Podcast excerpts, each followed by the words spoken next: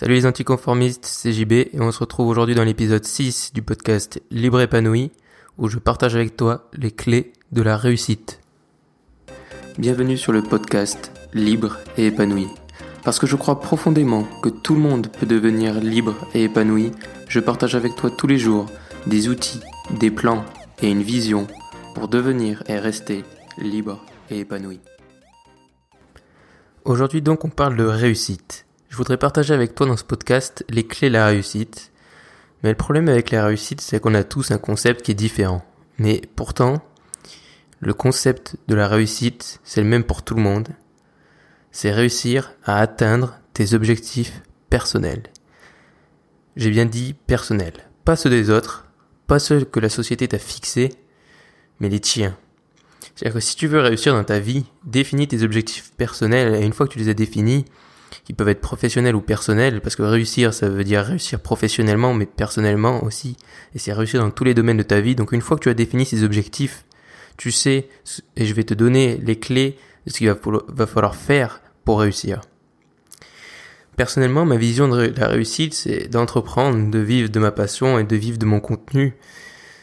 C'est de pouvoir être libre et heureux en faisant ce que j'aime et en ayant du temps pour profiter de mes hobbies. Et la réussite, en fait, c'est comme un gâteau. Et le but de réussir, c'est tout simplement d'avoir fini de manger tout le gâteau à la fin. Donc de ta vie ou même à court terme. Si pour toi réussir, c'est arriver à faire un objectif à court terme, eh ben très bien. Et donc je voudrais partager avec toi les clés pour réussir à arriver à manger tout le gâteau et pas laisser des parts de côté. La première de ces clés, et d'abord, je voulais dire avec toi que ces clés, c'est pas forcément des clés personnelles que j'ai utilisées, certes j'en utilise, mais c'est aussi des clés de personnes qui ont réussi avant moi, des personnes qui ont réussi à des niveaux que peut-être toi et moi nous n'atteindrons jamais, des personnes comme Steve Jobs ou des personnes très connues ou même qui ont partagé dans leurs expériences des écrivains, des gens qui ont réussi à atteindre des choses et à faire et à accomplir des choses extraordinaires. Ils ont tous des points communs, et donc je vais te donner ces clés et ces points communs aujourd'hui. La première, et pour moi un des plus importants de ces points communs, c'est la patience. C'est-à-dire que ils ne se sont pas faits en un jour. On en parle maintenant depuis une semaine de cette histoire de patience, depuis la liberté, la peur, etc. Mais ces personnes ne se sont pas, ne, se sont pas faits, pardon, en un jour. Ils ont été patients, souvent leur projet, plus ton projet est ambitieux, plus il prendra du temps. Et ils ont, ils sont restés concentrés sur leur projet, ils ont persévéré, et ils ont su se montrer patients et ne pas abandonner au premier échec. Ensuite, l'autre point commun, c'est que ces personnes ont continué de se former. C'est-à-dire qu'en France, et même dans le monde en général, on a tendance à penser qu'une fois que l'école est finie, ça y est, on peut arrêter de lire, on peut arrêter d'apprendre et on peut se reposer sur nos acquis jusqu'à la fin de nos jours. C'est faux. Et si tu veux être meilleur que les autres, il faut que tu apprennes deux fois plus que les autres. Et donc, ça passe par lire des livres, bien sûr aussi lire des articles et écouter du contenu inspirant, et du contenu qui t'apprend des choses. Mais lire est un des meilleurs outils parce que comme je te l'ai dit dans les podcasts précédents, lire c'est accéder à des centaines, de, des milliers, des millions de connaissances, d'expériences, d'échecs, de personnes qui ont réussi ou qui ont échoué avant nous et qui ont accompli des choses avant nous. Lire également, ça te permet d'avoir accès à des méthodes. C'est-à-dire que l'importance, et si tu veux réussir d'ailleurs plus rapidement, c'est euh, d'utiliser, de trouver des méthodes plus efficaces. C'est pour ça que je te conseille de lire des livres qui ne sont pas forcément de fiction. C'est-à-dire que moi, je continue de lire des livres de fiction. Mais après, la plupart du temps, je me concentre à lire des livres qui m'apprennent des choses. Je prends des notes et j'essaye de les appliquer dans ma vie. C'est ce que les gens qui ont réussi ont fait. C'est-à-dire que, par exemple, Elon Musk, qui aujourd'hui a construit, qui a créé trois entreprises qui sont totalement différentes, mais qui sont toutes les trois aussi connues, donc PayPal, euh, Tesla et SpaceX, c'est un gars qui lit des livres et pourtant il a un agenda ultra chargé. Et tu verras que tous les gens qui ont à un moment donné réussi ont lu des livres et ont appris des choses. Par exemple, Warren Buffett, qui a été un des hommes, mais qui est toujours un des hommes les plus riches du monde, il a lu des livres qu'il a appliqués ensuite et qui lui ont permis de faire sa richesse. Et il a appliqué grâce à ces livres des méthodes originales que d'autres gens n'utilisaient pas. Et le problème, c'est que l'école, avec cette histoire de lecture, elle nous a dégoûté de la lecture. C'est-à-dire que je pense que comme moi, tu as dû lire des livres qui, forcément, quand tu as 12 ou 13 ans, ne t'intéressent pas du tout, à savoir l'Odyssée, l'Iliade et ce genre de trucs. Honnêtement, si l'école nous donnait des livres qui, sur le moment, sur, à notre âge, quand on est à l'école, nous intéressent, peut-être que ça nous donnerait plus goût à la lecture, mais comme d'habitude, l'école est plus forte à nous dégoûter qu'à nous donner le goût d'aimer. Et c'est le problème. C'est-à-dire que moi, pendant des années, après cette période, j'étais dégoûté de la lecture. Comme je te l'ai déjà dit, je lisais même pas un livre par an. Mais grâce à une lecture et à des personnes que j'ai suivies, je me suis rendu compte qu'il y avait un déclencheur, c'est que ces personnes lisaient des livres et en lisaient beaucoup. C'est-à-dire ils en lisaient, ils en, ils en lisaient, pardon, pas un par an, pas un par mois, ils en lisaient au moins un par semaine, voire un par jour des fois. Alors certes c'est difficile, mais je te garantis que passer à un par jour, ou même passer un par mois, si actuellement tu ne lis pas du tout, c'est toujours mieux que rien. Il faut, ça c'est un de mes dictons préférés, c'est-à-dire que c'est mieux que rien. Il vaut mieux que tu lises un livre par mois que, que tu ne lises pas du tout.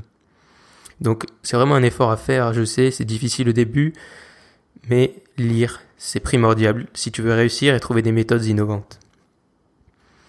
Et les méthodes changent, et lire et te renseigner, plus généralement, te permettra d'être en avance sur les autres. C'est-à-dire que par exemple, les méthodes avec lesquelles on communique ont évolué peut-être 100 fois en 100 ans. C'est-à-dire qu'au début, il y avait la radio, avant il y avait les journaux, il y a eu les, au tout début, il y avait la parole, ensuite les livres, ensuite les journaux, ensuite la radio, ensuite la télévision, ensuite euh, on utilisait des CD, encore la radio, après les podcasts, ensuite Internet, Facebook, les réseaux sociaux, et ça évolue constamment. Et ça, certaines personnes l'ont compris et ont même créé ces méthodes de communication, comme Mark Zuckerberg par exemple, et sans parler de devenir le nouveau Mark Zuckerberg, en lisant et en te renseignant et en étant à l'affût, on va dire, ça te permettra de trouver des méthodes innovantes et peut-être même de les créer. N'hésite pas à être inventif, car tu peux toi aussi créer tes méthode, par exemple en t'inspirant de deux ou trois nouvelles méthodes, créer ta propre méthode. Ensuite, un des critères de réussite important et une des clés, c'est être soi-même. C'est-à-dire que ça ne sert absolument à rien de vouloir être quelqu'un d'autre. Et ça, je l'ai compris aussi en me renseignant en étant, je voulais être Steve Jobs, je voulais être le nouveau Steve Jobs français.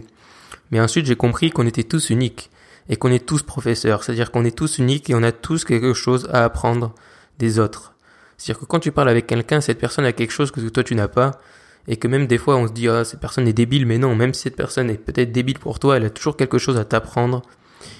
Et ça, c'est le plus important, c'est-à-dire que n'hésite pas, bien sûr, à suivre des gens qui t'inspirent, mais reste concentré sur toi-même. Sois toi-même si tu crées quelque chose, si tu entreprends, n'essaie pas d'être quelqu'un d'autre. Fais les choses à ta sauce, comme tu as envie de les faire et comme tu aimerais qu'elles soient faites. Alors bien sûr, tu peux t'inspirer, mais ne te laisse pas trop influencer. Reste toi-même.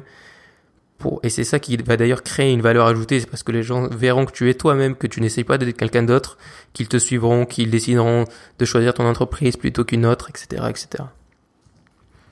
Ensuite, ça vient, ça va avec être soi-même, c'est croire en soi. Ça, c'est vraiment un point qui est ultra sous-estimé aujourd'hui. Alors, ça paraît un peu débile et toujours on se dit croire en soi, croire en soi, qu'est-ce que ça veut dire?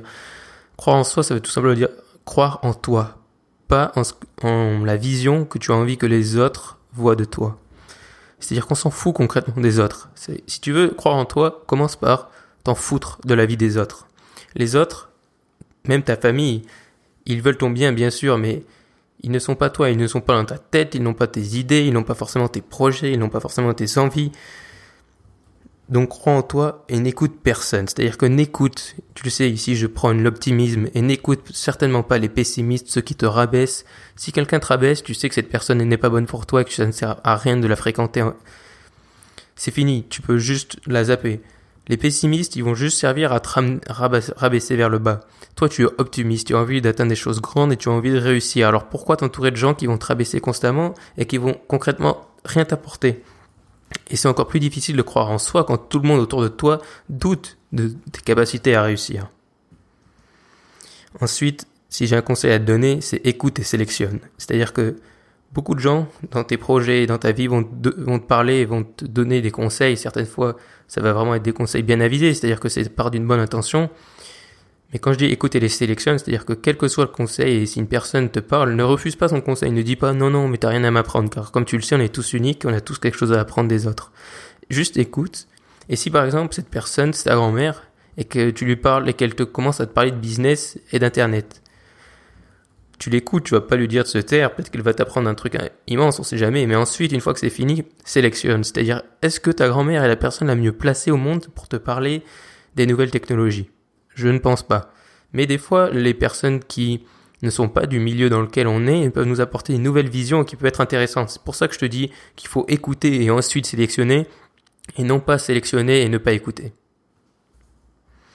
C'est pour ça que par exemple si tu suis des personnes, c'est important d'avoir un avis professionnel de gens qui sont du secteur, c'est toujours très bien parce qu'ils sont dans le secteur, mais des fois ils sont tellement dans le secteur depuis longtemps qu'ils ont une, ils sont dans leur bulle et qu'ils ne voient plus rien, qu'ils ne veulent plus innover.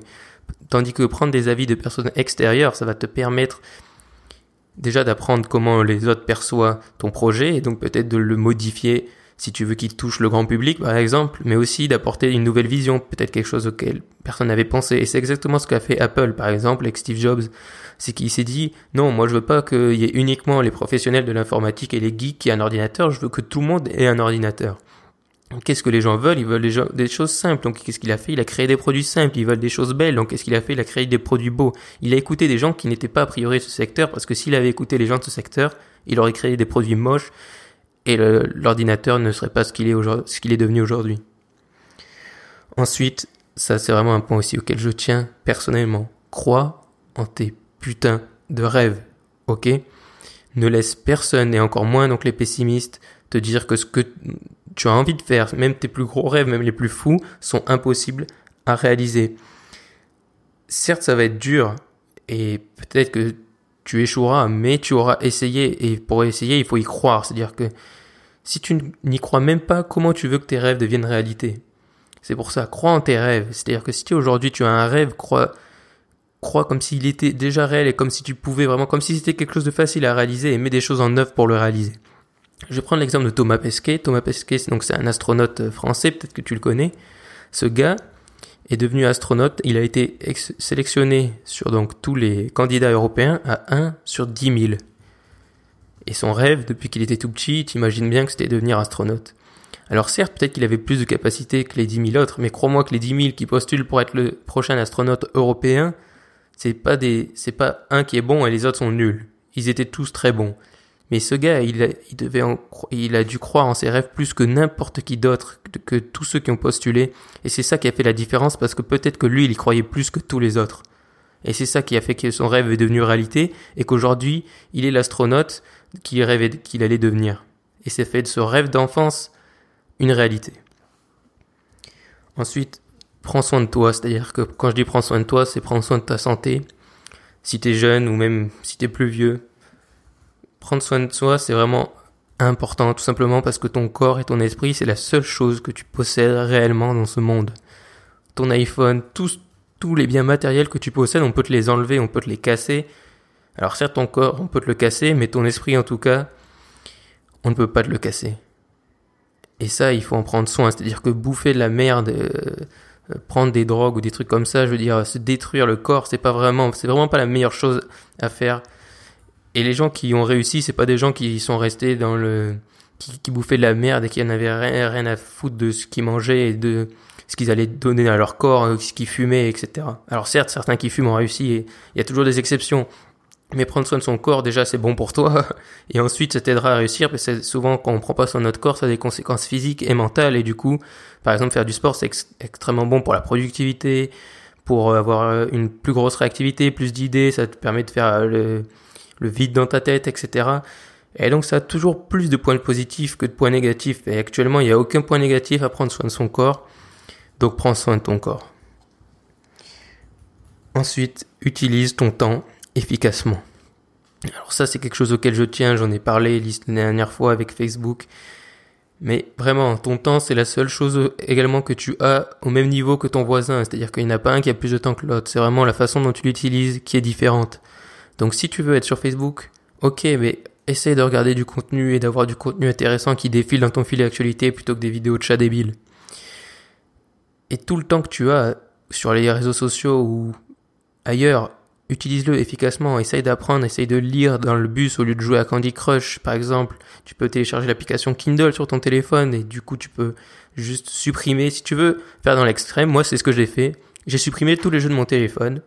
J'ai supprimé Facebook de mon téléphone et j'ai téléchargé l'application Kindle. Du coup, maintenant, quand je m'ennuie quelque part, eh ben, au lieu de, jouer à des jeux vidéo qui me servent à rien, eh ben, qu'est-ce que je fais? Je lis un livre. Donc ça m'apprend des choses, ça me fait passer le temps, c'est tout bénef.